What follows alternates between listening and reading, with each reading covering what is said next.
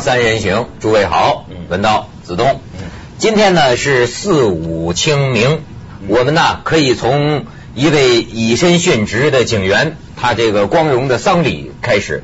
实际上这个丧礼是昨天，是前一排咱们节目一直在讲嘛，那个这个尖沙咀徐步高这个警杀警枪击大案，那个英勇牺牲的警员曾国恒。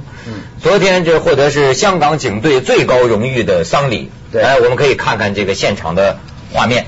呃，这特首邓荫权呐，多位高官都这个出席啊，呃，去去去致祭。还有很多市民百姓也是主动到现场去了。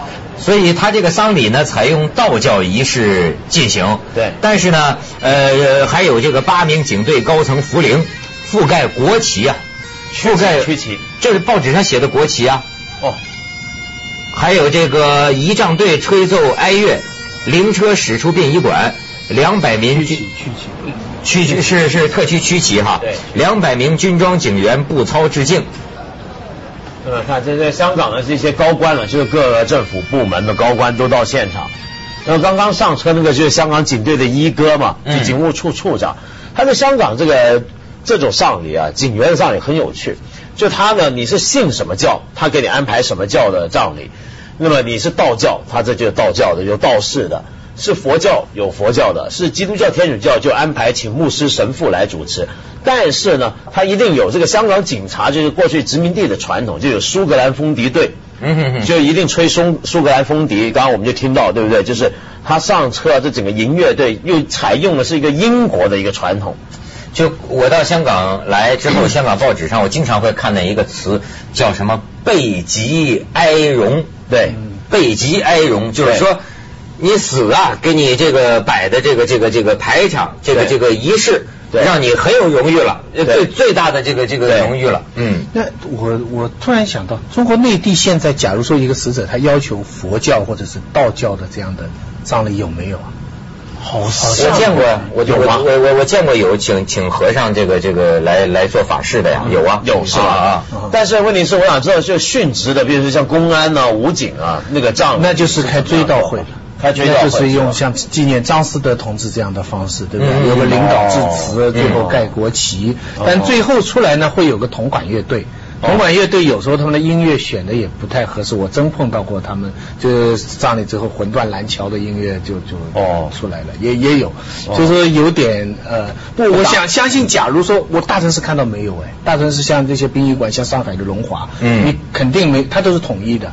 都是都是统一的，就是说，假如真的是有这样的各种不同宗教的仪式的葬礼，其实是一件好事哈，不能算作宣传封封建迷信，对不对？对，就是保障那个教，对不对？对对，也许这方面，中国的殡葬业这个这有些地方很黑，很多赚钱。假如在这个宗教方面多开放开放，也许也许提供更没错，那多样性。这我老是，我最近设设计一个资料夹哈，我搜集很多这个死的故事。和迎接这个死亡的故事，我老觉得呀，是不是说我们包括你看，我也喜欢去坟地，嗯，我就我我我我甚至啊，跟我这个医生朋友要求啊，呃，我有时候会去这个绝症病房，嗯，就是就是那个身患绝症的病人，或者说垂危的病人，我就去看。我因为我有一个想法，我老觉得呀，多看多了解多知道。恐怕呢，这个将来就不怕了。呃，俗气点说，可以这么说吧。但是就是说，呃，因为我们过去小时候一想到这个，觉得很害怕、很恐惧、很神秘、很陌生。但是呢，你要看多了以后啊，呃，有时候啊，你可以达观很多。你比方说，我那天觉得挺有意思。我就还跟你说这个，咱看见这个高深的那个斯坦尼斯拉夫斯基那个书嘛，呃，我的艺术生活挺有意思。他这个书一开篇就写他他他他们家好多亲戚，嗯，他写到他一个亲戚好像是他外婆还是一个什么一老太太，这老太太临死前呢非常有意思，这老太太特别厉害，原来在家里啊就是整天使唤佣人的。他说我就我们家那个老老老老老太太要死之前躺在床上啊。还是一如既往的命令这个仆人哈，把那个桌子抬过来啊，他躺在床上嘛，把我的寿衣拿来给我换上，然后这个待会儿来吊唁的这个人，他们吃什么？厨师准备好了没有？然后这最后把所有杂项都准备好，什么花圈，什么什么什么那个呃各种丧葬的东西哈，殡葬品都摆好了。然后呢，你们一圈在我周围准备跟我告别，把那个丧服都穿上，都穿上。然后这老太太说：“快点，快点！”还骂这帮人话，说来不及了，快来不及了，你们快点，快点！然后说临死前还在骂一个佣佣人话，你这个粗心大意的，脖子上那个扣子都没扣好，赶快扣好，跟我说再见什么的，我来不及，来不及，就这么咽气儿。这是哎，我觉得这也是一种。视死如归，就是说，这真的视死如归，如常把这个太有气魄了，身后一切都安排好，在而且在这个痛斥还是在平常一样骂这个呵斥佣人们的过程中咽了气儿了，把扣子扣好，赶快扣好，来不及了，来不及了。你刚刚说过去了，他他这个跟我这个灵犀一点通啊，我就在刚才你们节目开始前，我在想，现在人呢，什么创思都有，没有人想过要事先做一个追悼会的。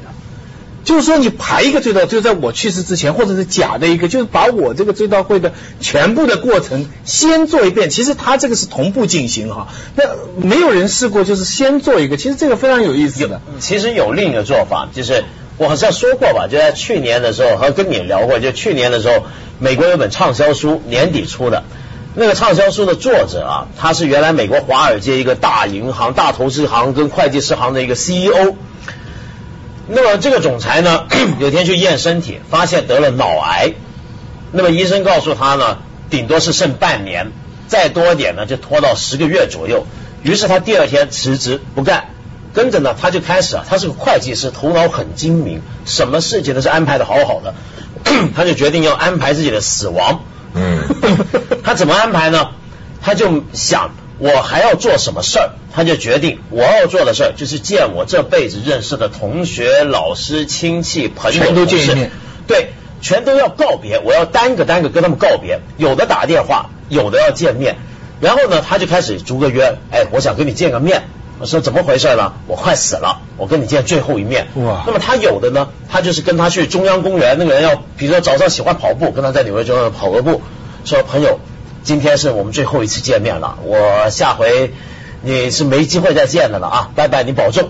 然后有的呢，他就是有一个好朋友，但是那个朋友呢现在很忙，也是大公司总裁，那么要 跟他坐飞机一起到澳洲，陪他到澳洲。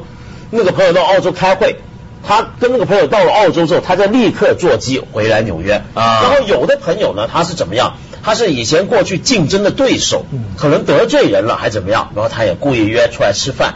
那么他是这么搞法。后来呢？这是真事是吧？真事，他就自己每天写日记，见一个一个朋友的记录。然后呢，写到最后两个礼拜，他是没办法再写，因为他一直很坚持，他要处理好自己死亡。但到最后他发现他处理不了。就身体是没办法了，他连打个电话按号码都不行了。嗯，于是最后两个礼拜他就放弃，就可能一次好几个人来见他。那么最后那两个礼拜基本上是太太，他太太帮他写完，写到他死为止。那么这本书一出来就变畅销书，这很有意思，很有意思。一个人，你想想，你一生见过多少人，有多少恩恩怨怨、误会啊，或者是甚至爱也是虚假的什么东西？你能不能在最后时刻要解决？当到了这一条线前面，你跟人家说清楚，跟每一个跟你认识的人说清楚，这就是了结你的，真的是了结你的。这是了结人的一生，所有的性格就全部社会关系的总和吧。对，你把全部的社会关系一一把它清理一番，对，哇，了不起，了不起，这了不起，这了不起。人要是能这样活的话，那但是我的想法，你看就跟你们相反。嗯，我想的就是不了了之，不了了之，不了了之，不了也是了啊。我就想就是打什么招呼啊，跟社会事似的，就这人没了就就没了嘛。人死如灯灭，对灯灭嘛，就也许呃，你知道我现在要是认识一些十七八岁的小小小朋友哈，我我就有会我老会有一个奇怪的想法，就是说你看，就他总会有一天从谁的耳朵里听说啊我死了，对吧？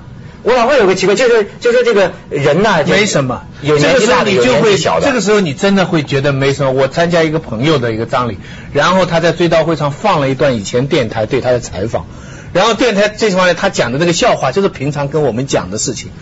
我突然就想到，哪一天我在这个场合，人家也去放一段《三人行》里面的一段话，然后大家就是笑笑，谁去了？他这一生可能可以做得更好。嗯他这一生就是怎么样的一个人，这个人就这样，然后他们出去去上馆子了，很快第二天你就忘了。对就像我那天在网上看嘛，说这个临死前的遗言，有的说这是我的党费，呃有的说是什么这个什么主义万岁，是吧？呃，最有意思的，我准备选做我的墓志铭的，你知道临临终前最后一句话。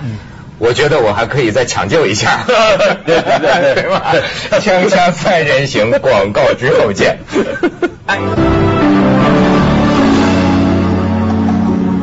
其实今天还是一个日子，这二零零六年嘛，嗯距离一九七六年是多少年？整整三十年三。十整年。三十年了。这一九七六年的四月五号，你们还记得吗？已经平反了啊。四五天安门呃，他们我听他们这个说说那是这个中国这个航航航航船一个很重要的转折点呢。嗯对，绝对是是吗太是了，啊绝对是。黎黎明前的黑暗。对，最黑暗的那一刻。哎，黎明前的黑暗。你一说黑暗，那天咱们还讲起当年这个记忆。你看，我就老说我这个六七年出生的人哈、是很有意思的，在一短短的一年之内，正好是我的哎，童年就正好那时候，对，那时候就九岁。经历了这个一个星期喊一个不同的口号的时候就那个阶段。就是，我就记得那个时候我们是在一个大礼堂里，嗯。那真是黑黑黑的，同学们都进去坐在那儿，然后听着那个大喇叭那种播音员的声音，什么什么四月五号发生在天安门的事件是一场什么反革命反革命的暴乱。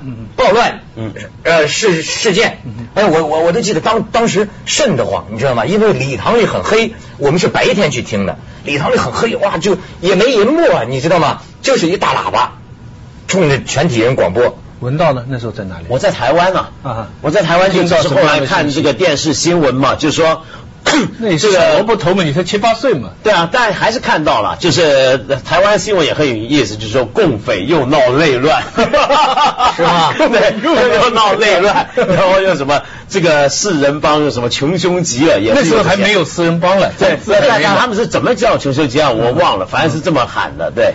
当然这事儿现在平反了都啊，对，这个这个那个因原因还是因为是周总理去世，嗯就一月去世。对徐老师应该记忆很深。一月去世，我不是上次讲过吗？一月去世的时候，很多人就非常伤心，对非常伤心。但是呃，主要那个事情是周总理的追悼会，毛主席没去，嗯，毛主席没有出席周总理的追悼会。但是就在追悼会以后的没几天，我不记得不清楚啊，没几天他就接见了一个非洲的一个国家元首，嗯，就毛主席。啊所以这件事情呢，对当时很多中国人的心理上就是就是很刺激，是吗对啊，这这个真是恍惚。呃，然后呢，就积压到到四月五号，嗯然后大家就拿花圈啊、画像啊，就去纪念周总理。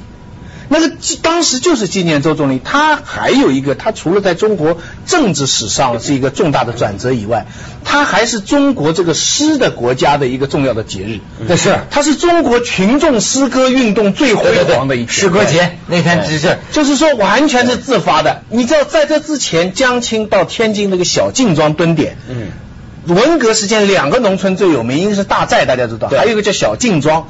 这个小径庄盛产不是小麦、棉花，是诗歌。嗯小径庄人产多少首诗歌？当然后来都知道都是都是枪手去弄出来，所以诗在文革当中没有停过。但是到七六年的四月五号这一天，这个诗歌变了。杨梅剑出鞘，对对这个这个一下子就变了锋芒了。那么，接大家群众都是现在很多的，我为什么觉得这个事情，我觉得三十年旧事重提啊？我最近很震撼的是，因为我我对时间的感觉有点迟钝。我跟我的学生讲课啊，我讲有些事情的时候，我因为觉得这个事情发展的很近，所以我就假定他们都知道。嗯，结果后来我讲了以后，我发现他们完全不知道，他们四五啊，什么五四啊，什么反反右啊，文革，他们全搞乱了。后来我就问了一下，一问呢、原来什么？原来我现在下面坐的大学生，一九八九年都是四岁。哦，对不对？你明白了没？有一九八九年都是四岁，一一那是我什么八九年、一九七六年，对我讲的是一九八九年，他们还只有四岁、啊对对对而我觉得那个是非常近的事情。嗯其实他已经有一个很长的时间了。对那到四五，那这些人根本就还没出生。对对而在我看来，我是真的是记忆犹新。我们那个时候，我说实在话，除了听中央人民广播电台以外，还听美国之音。对美国之音才告诉我们相对来说比较的真相，就当时广场上是什么样的情况，然后然后怎么样怎么样。但是所有事情最叫我们吃惊的一条就是说，说这个广场上这个悼念的活动，念诗歌聚集了那么多人，都是邓小平策划的。说他是幕后黑手，对，完了那对我记得那时候就打倒班班里领喊口号的嘛，对那事儿完了不久，好像就要打倒邓小平了，就打倒邓小平哎对然后当时邓小平其实已经周周恩来去世的时候，国家的大局是他主持的。对军委第一副主席，主席就是毛主席啊。对国务院第一副总理，总理是华国锋啊，嗯对不对？所以其实。大家都知道，整个船呐、周总理去世的时候，国家的事情已经交给邓小平了。嗯虽然有平法繁儒啊、江青他们在闹，可是那只写写文章而已嘛。那上海这些写作班子，嗯整个国家好像余秋雨上次也跟我说，文革在有些海外的人看来早结束了。嗯七四七五年的时候，他们说已经结束了，因为其实老干部已经逐渐逐渐的回来掌握这个主流了。所以这个广场上一弄，中央一宣布说邓小平是所有这件事情的幕后策划者，开除他所有党内外的一切职务。我那个时候也在我人生的转折点，我离开江西回上海在坐船，我当时听了这个广播，我心想。我当时那个是已经懂了，我一想，这关邓小平什么事情啊？这广场上你民兵要打人，你关邓小平什么事情啊？这真是怎么可以全民族接受这么一个谎话？我觉得这真是耻辱。当然，后来大家这个这个事情天下大乱。你看，你你看，咱们就是我当时才九岁，我就不懂。对吧？我就接受了这种嗨嗨嗨谎，我管那个不，我没跟你说，他也 不就我们这种六对你们六七年来讲出生的孩子，你就让我们喊的口号，后来历史证明就是让我们生活在谎言中，对对吧？呃，而且实话告诉你们这些老师们，那个时候我们也没信你这一套，因为不可能信我们还不懂的东西。对那就老师让喊什么就喊什么，喊不了两天打倒邓小平，就开始我就开始演那柳条穿王八嘛，就是王张江瑶四人帮，一个人一个那个活报剧，我演姚文元嘛，就打倒那个姚文元。是啊，真的，我就觉得就是我经历的这个政治变化是我不懂得，但是变化非常快，所以我就说我这也没那么快，还隔两对年。我这个骨子里的这种怀疑论，这种不可知论，甚至怀疑整个世界的这个确定性，我觉得跟这个童年的这个环境有这一就是我不相信的那个时代对，，就是但是我觉得四五这个事件啊，真的是很重要。就你像他，当时有民兵出来打拿拿大棍吧，那应该是用大棍去打人，还打死人了。那么后来呢，这个事情就变成这是等于是文革，如果是黑暗时期，就是最黑暗的那一刻。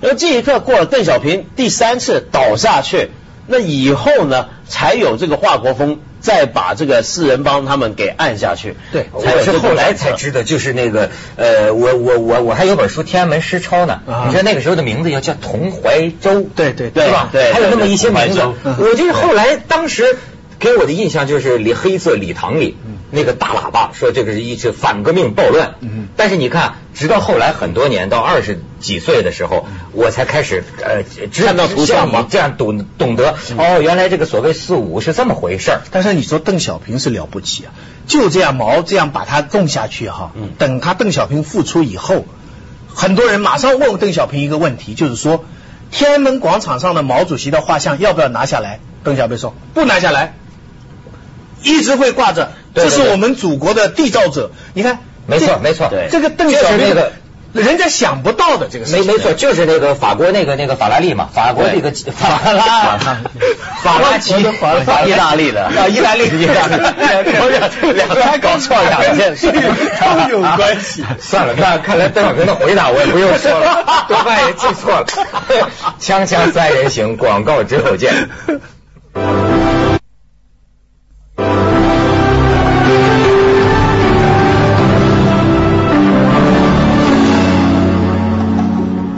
老在想，我小的时候就童年正好赶上文革的一个尾巴，嗯这种一代的这个经历啊，嗯你看就天天喊口号，会影响你的一生，你知道？呃，我你比如说一直到现在，我跟你讲，我是一个什么人？为什么我说就我我我老爱讲打工仔哲学啊？所有人唱高调，所有人讲主义，我不排除有些人讲的真是好的哈，可是啊，我很难相信，而且我就不相信，而且我我就根本就讨厌一切发动大家伙儿干什么的这种这种行为，上下一心的。甭管什么谁发动我，我也不参加。什么事儿我也不参加，就有一种深深的一种距离感，就觉得离你们这些起哄架秧子的事儿我得远点儿。也有也是一种偏执，但是这个跟小时候啊，就在那么一个沸沸这个喧嚣的一个一个孩子长大，你还算运气好，就你那时候起码你用不着害怕或怎么样，对不对？你看徐老师，我讲那个时候就不一样，那时候你们有没有一个？我一直想问，就是那个时候啊，很多人跟我说，大家预料到，就是到了四五天安门事件给定性为叫做反革命暴乱之后，不久就大概文革要结束了，是不是都有这个预感？呃，不久就是唐山地震，然后是朱德去世，然后是毛主席去世，然后毛主席去世，其实没预料到这么快。当时这个到毛主席去世的那个时候，其实也还有很多人也是很伤心的，很复杂的。但也有些就少数的有识之士，也许是知识分子，他们心里觉得就是说，虽然他是个很伟大的人，但是这个时候呢，也许酝酿的某种转变，感情很复杂。但是有一点，等到四人帮一抓起来，大家喝酒庆祝的。那就是跟四五的这口气直接相关。接下来在体育馆朗诵周总理的诗啊，那就是这口气，就是几个月以后顺出去。嗯，就是给堵了以后才顺出去。要是没有邓小平要是。